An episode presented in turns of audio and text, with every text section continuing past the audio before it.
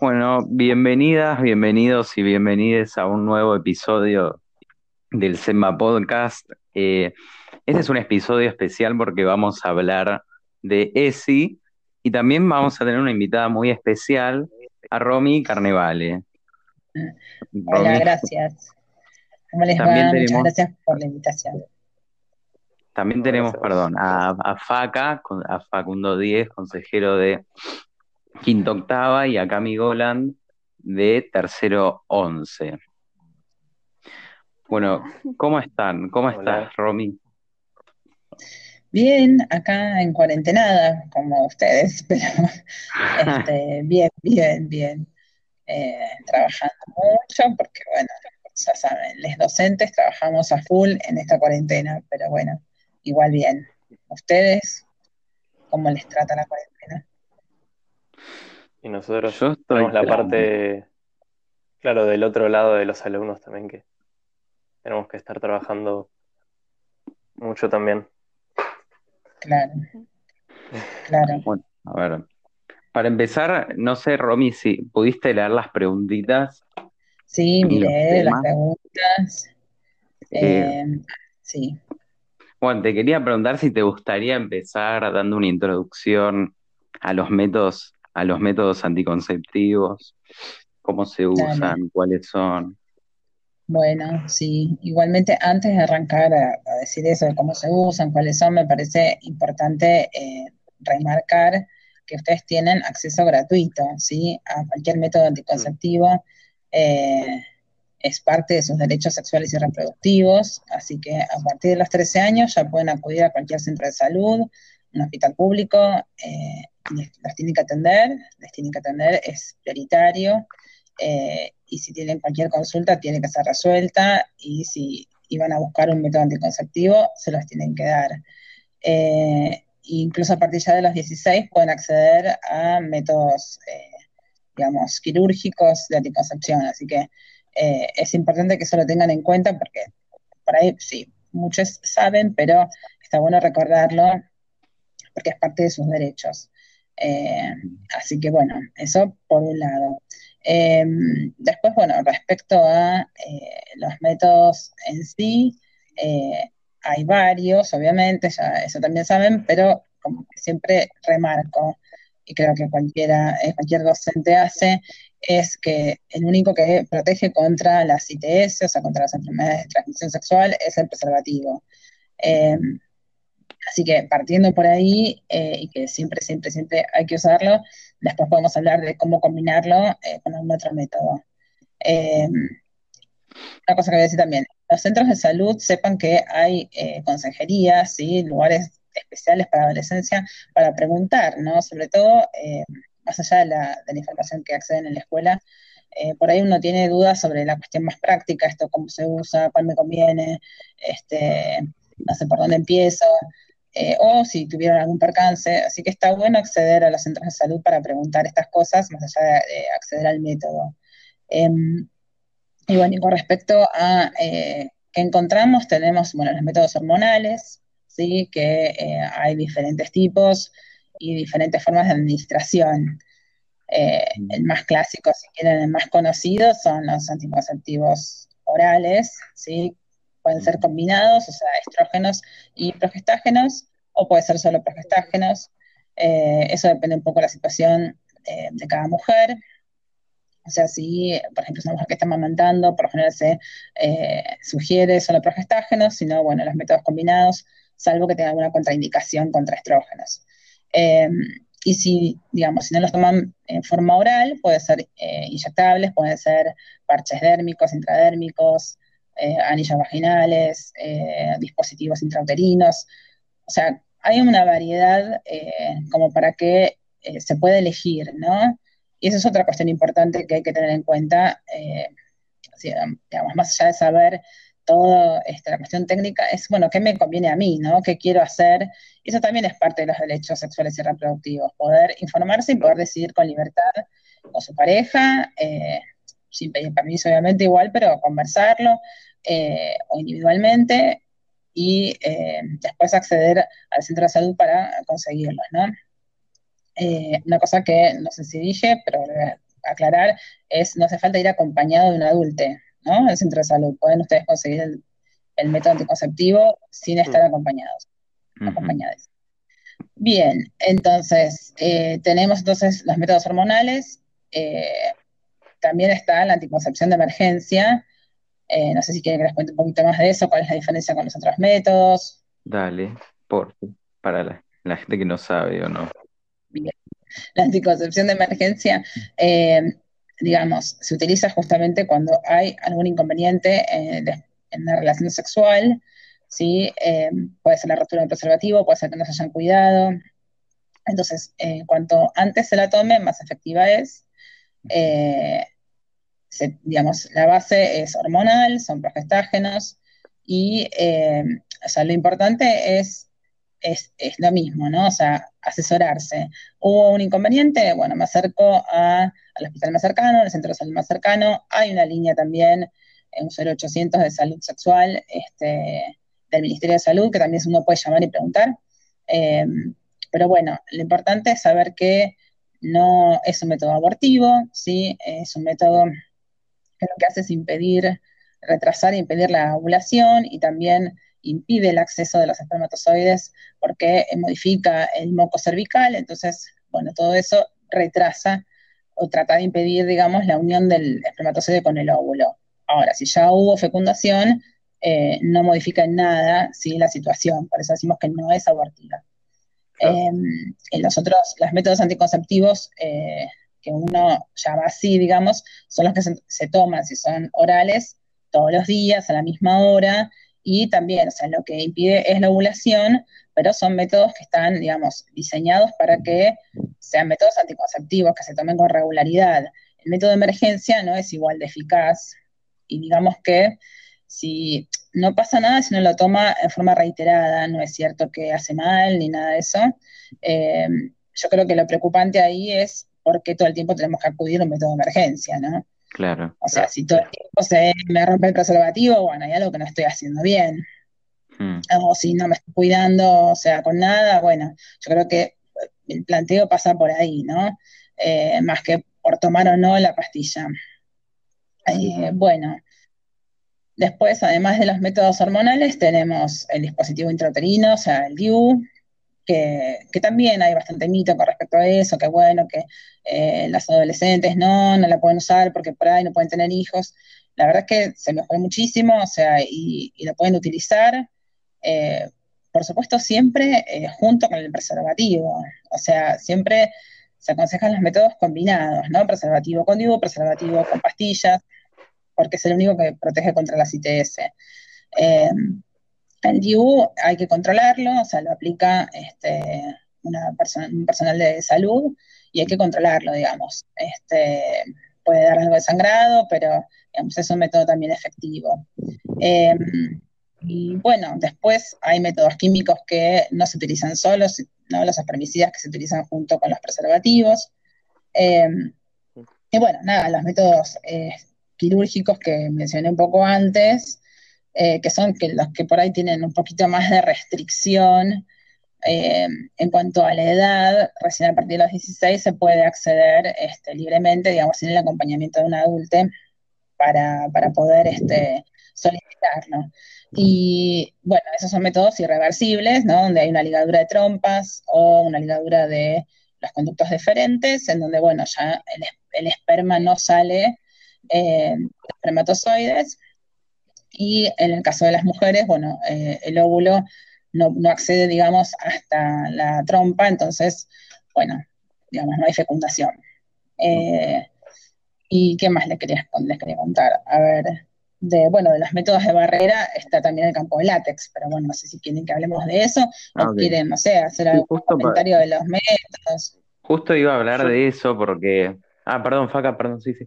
Ah, no, sí, yo, o sea, como temáticamente podemos pasar a eso un rato, pero yo lo que tenía dudas sobre todo esto, eh, hacer hincapié un poco en la diferencia por ahí que se tiene a veces con el tema de métodos quirúrgicos, y es que eh, hace poco empezaron a salir como medio notas o información por ahí que eh, no sé específicamente si con la ligadura de Trump, pero con eh, la vasectomía había como métodos de reversión, que siempre hay como esta imagen irreversible. Si había un poco de información de eso más de alguien que...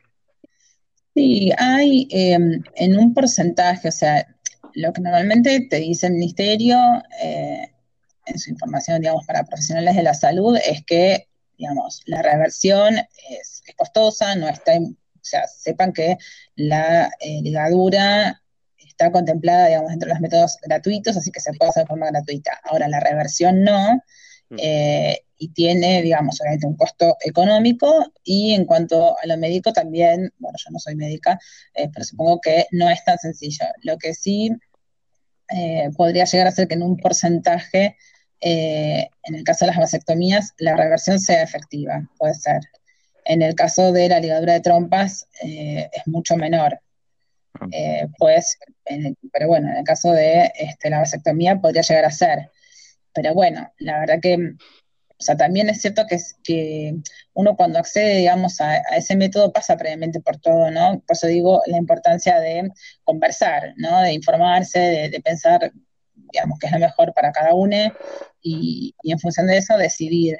Por eso no, no, es tan común que uno por ahí decida eh, revertir eso, ¿no? Igual si sucede, bueno, en un porcentaje podría llegar a funcionar, pero bueno, no, sé exactamente qué porcentaje, cuán efectivo es después. Ok. Estábamos hablando de campo de látex y justamente una persona en el grupo del, podcast dejó una pregunta que dice, ¿qué es y cómo se hace un campo de látex? Ah, muy bien, sí, sí.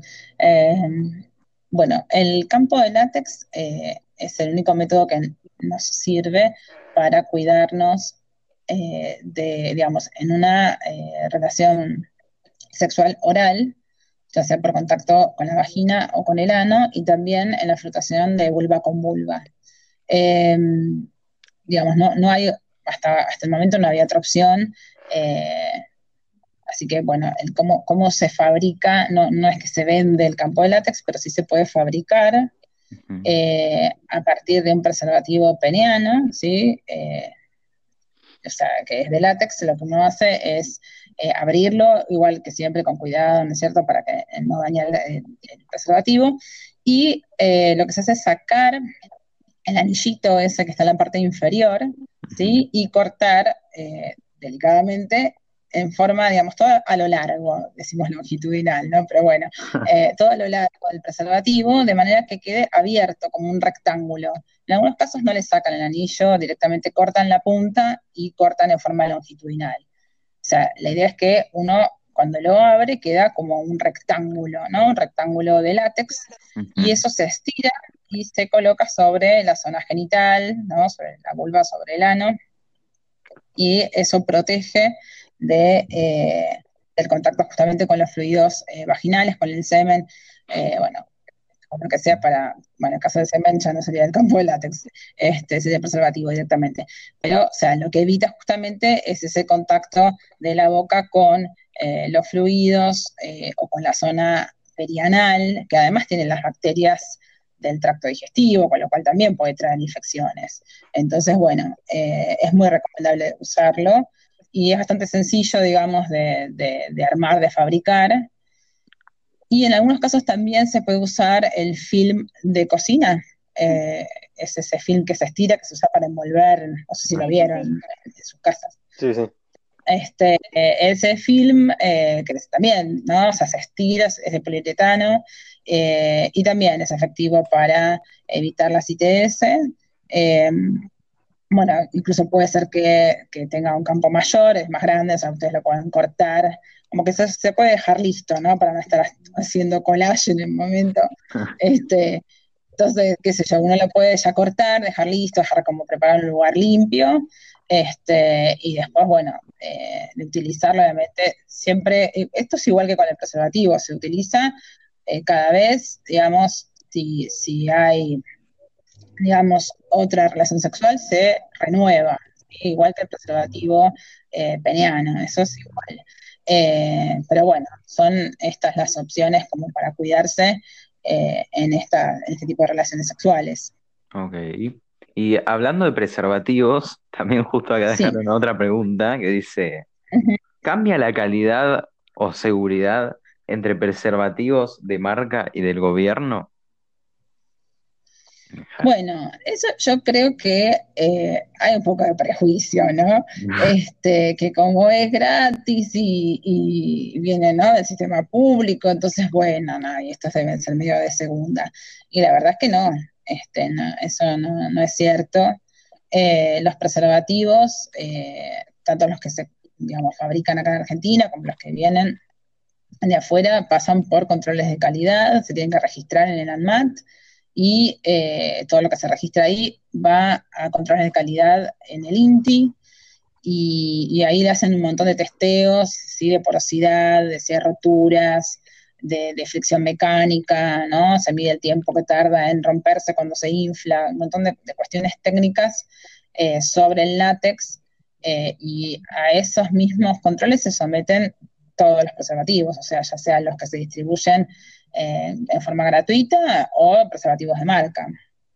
Así que, eh, digamos, incluso también las empresas hacen sus, propias, eh, sus propios controles antes de sacarlo al mercado, ¿no? Y también está la instancia de que haya, si hay algún lote que salió mal, por supuesto que si hay alguna denuncia, el ANMA tiene la obligación de sacarlos del mercado y este, se vuelven a hacer los controles, se avisa obviamente a la comunidad, pero bueno, no, en principio no debiera haber ninguna diferencia entre este, un preservativo y otro. Ok. Y ahora cambiando de tema, pasando con más a la ESI en general, te quería hacer una pregunta que me surgió ahora. Es que, ¿cómo crees que.? Me olvidé de decir, vos, Romy, sos profe de biología en el colegio, ¿no? Biología y educación para la salud. Educación para la salud, me había olvidado de decir. ¿Cómo decís que se puede aplicar la ESI ahora en estos días de forma virtual, a través del campus, o por Zoom, o por talleres? ¿Cómo, cómo se podría hacer para aplicarla? Y yo creo que, la ESI, eh, digamos, si uno de verdad la, incorpora, eh, es mucho más, digamos, que lo que tiene que ver con eh, la sexualidad. Tiene que ver con una visión de, de, cada uno, de, su cuerpo, de su, integridad, eh, del cuidado, eh, de uno, de, uno este, y de, los otros. Entonces, si uno lo piensa así, en el cuidado eh, de las demás personas, creo que empieza a, surgir solo esto de estar pendiente, por ejemplo, de cómo están, ¿no? Haciendo profes, por ejemplo. Bueno, ¿qué les está pasando? Eh, cómo, están en la cuarentena, cómo se sienten, cómo van, o sea, tratar de eh, encontrar las formas de vincularse, eh, si es por el campus, por el campus, digamos, si es por una videoconferencia por Zoom también, o sea, digamos, por los canales que estén permitidos, habilitados, siempre obviamente en un marco de respeto, por supuesto, o sea, tampoco uno dice todo el tiempo estar escribiendo mensajes, pero sí, este, ver cómo, cómo está eh, el otro, ¿no? Los, otros. Eh, creo que empieza, se empieza por ahí. Eh, me parece que eso ya es estar hablando de sí, estar considerando, digamos, a, a, los, a, los, demás en otra dimensión, o sea, no solamente en lo académico, sino en un contexto. ¿no? En el contexto de pandemia, en el contexto de que por ahí hay ansiedades, hay miedos, hay incertidumbres, porque bueno, me pasa, por ejemplo, eh, alumnos de quinto están terminando su, secundaria, ¿no? Entonces, eh, es muy fuerte, qué sé yo. Eh, me ha pasado de recibir en las encuestas, tenía un montón de cosas planificadas y ahora no las puedo hacer. y bueno, entonces, ir abriendo los espacios de diálogo, me parece que eso es, es sí, ¿no? Abrir los espacios y porque eso es válido para cualquier materia, no, importa si eso es matemáticas, si es biología, si es historia, si uno abre la conversación con el otro, le da lugar, le da espacio, bueno, en, ese contexto uno enseña, ¿no? Eh, y eso pasa en la presencialidad, pero bueno, ahora en la virtualidad creo que hay que cuidarlo más todavía, hay que estar como mucho más pendiente. Eh, digamos que yo lo que descubrí, si hay algo ventajoso en esto virtual, es que de alguna forma, eh, al hacer un seguimiento y uno los, los ve, les ve en el campus, si se conectaron, si están hace una semana sin aparecer, entonces hay una forma de hacer como un seguimiento que en lo presencial eh, no me pasaba, era más complejo, ¿no? Se perdía un poco más. Eh, ganábamos millones de cosas, ¿no? Por supuesto, porque uno está en la clase y ve sus caras y ve cómo están. Pero bueno, acá eso no está, entonces la forma es, bueno, se conectó, no se conectó, hace un montón que no participa, bueno, ¿qué pasa? Escribir, escribir a los tutores, a los tutores, este, y bueno, nada, creo que pasa un poco por ahí, eh, por considerar eh, a los otros en su contexto, ¿no? En lo que está pasando. Y bueno, a partir de ahí abrir los espacios para, para el aprendizaje. Claro, porque también hay que tomar en cuenta la situación en la que estamos pasando y, y que no es fácil aplicarla, o, también, eh, no, bueno, no, no, eso no es fácil. No, sí, además. No, no es fácil para, para, eh, para ustedes, eh, en, digamos, en, ver la escolaridad así, a través de un campus, entender que, bueno, sí, tengo que leer esta clase, tengo que escuchar esto, leer este texto, todo a través de una todo a través de la pantalla, además. Eh, bueno, el otro día se me ocurrió este, con este, un, quinto que tengo, eh, hacer un audio y poner algo de música para que bailen, con la excusa de que estamos hablando del cuerpo humano, ¿no? Este, pero justamente pensando en eso, che, están todo el tiempo mirando la pantalla, llega un momento que te explota la cabeza, que ya no querés este, seguir usando por lo menos los ojos un rato, viste, se desconecta. Entonces dije, bueno, afuera de la pantalla solo escuchen. Entonces era un audio solo hablado y, bueno, después terminaba con un poco de música para que bailen antes de volver a la silla. Qué sé yo.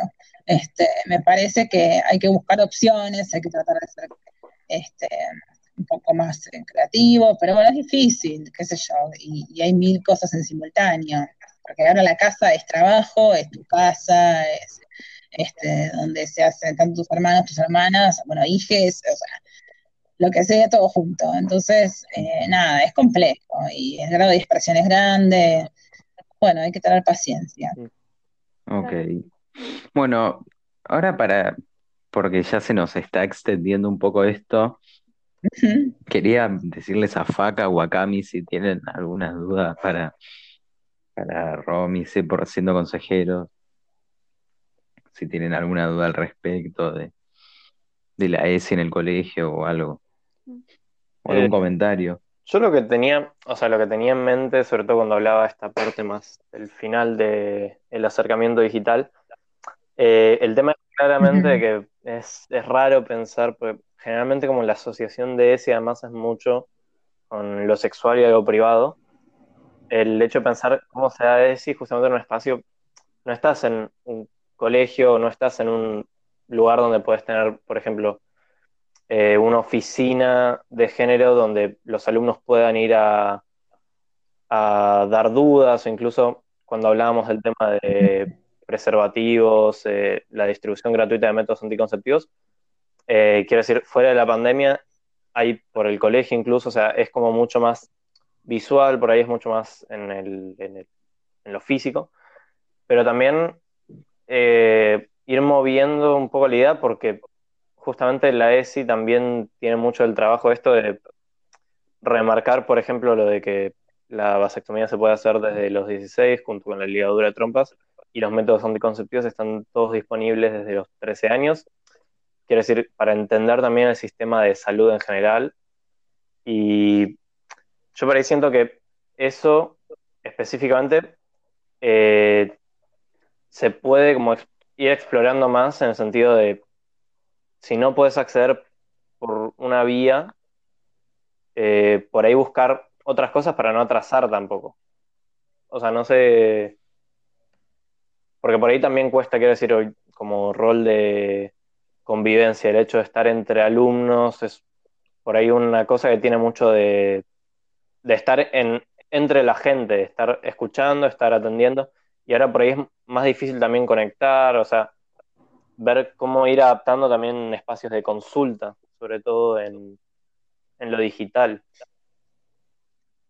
Sí, entiendo lo que querés decir. Eh, sí, es complejo, igual hay que tenerlos en cuenta, o sea, eh, por ejemplo, o sea, esto, ustedes que son consejeros, los, las tutoras, o sea, los tutores de cada división, eh, bueno, nada, ni hablar que desde el gobierno la línea 144 para denuncias por violencia de género, o sea, hay instancias, hay canales. Eh, lo que pasa es que sí es cierto que uno los tiene que buscar, no es lo mismo que pasar caminando, ir a la oficina, golpear la puerta, decir, bueno, yo quiero hablar de esto que me pasó. No, es igual. Em, pero bueno, se está trabajando, yo creo, también este, en relación a eso, al cuidado este, temas sí, de, violencia de todo tipo, ¿no? En la casa, eh, o bueno, con todo lo virtual, en lo virtual también. Eh, o sea, digamos, sí, hay que sostener en la virtualidad el marco de respeto. Entiendo que es, complejo y es sí, es como más invisible tal vez, eh, porque no, no está eso de, como vos decís, entre el contacto entre personas. Mm. Pero bueno, eh, igual está, ¿no? O sea, las líneas de contacto están, así como también están las situaciones complejas, este, no solo de violencia de género, o sea, de todo tipo, ¿no? O sea, o, complicaciones este, en, los encuentros, en las escuchas este, entre amigues, entre eh, docentes y alumnos, bueno, nada, todo se, se resignifica, pero pero bueno, eh, los canales están, hay que sí, tratar de acercarse. Y bueno, lo mismo, hay que seguir teniendo paciencia y, y rebuscándoselas. Bueno, eh, creo que ya llegamos a un tiempito largo. Interesante. Mil gracias, Romy, por haberte copado. Eh, por favor. Esta es la primera parte, después vamos a buscar la participación de otra persona. La verdad es que aprendí cosas que no sabía, como algunos métodos anticonceptivos tenía dudas, no sé ustedes, eh, pero bueno, de vuelta, agradecerte por haberte copado. Sí, muchas gracias. Y darnos tu espacio para hablar de sí. No, a ustedes les agradezco. Usted, perdón si se escuchó mi gata que está, maullando ahí.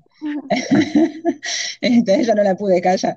Este, sí, eh, sí, no, me, encantó la propuesta, me parece muy, muy, bueno que haya estos espacios, justamente en esta situación así de, eh, aislamiento, creo que, nada, son espacios de encuentro, ¿no? Eh, que uno va, va este, nada, encontrándose justamente por el camino y, son valiosos. Este, así que, bueno, espero que sigan así, que tengan eh, muchos podcasts más. Este, les deseo mucha suerte.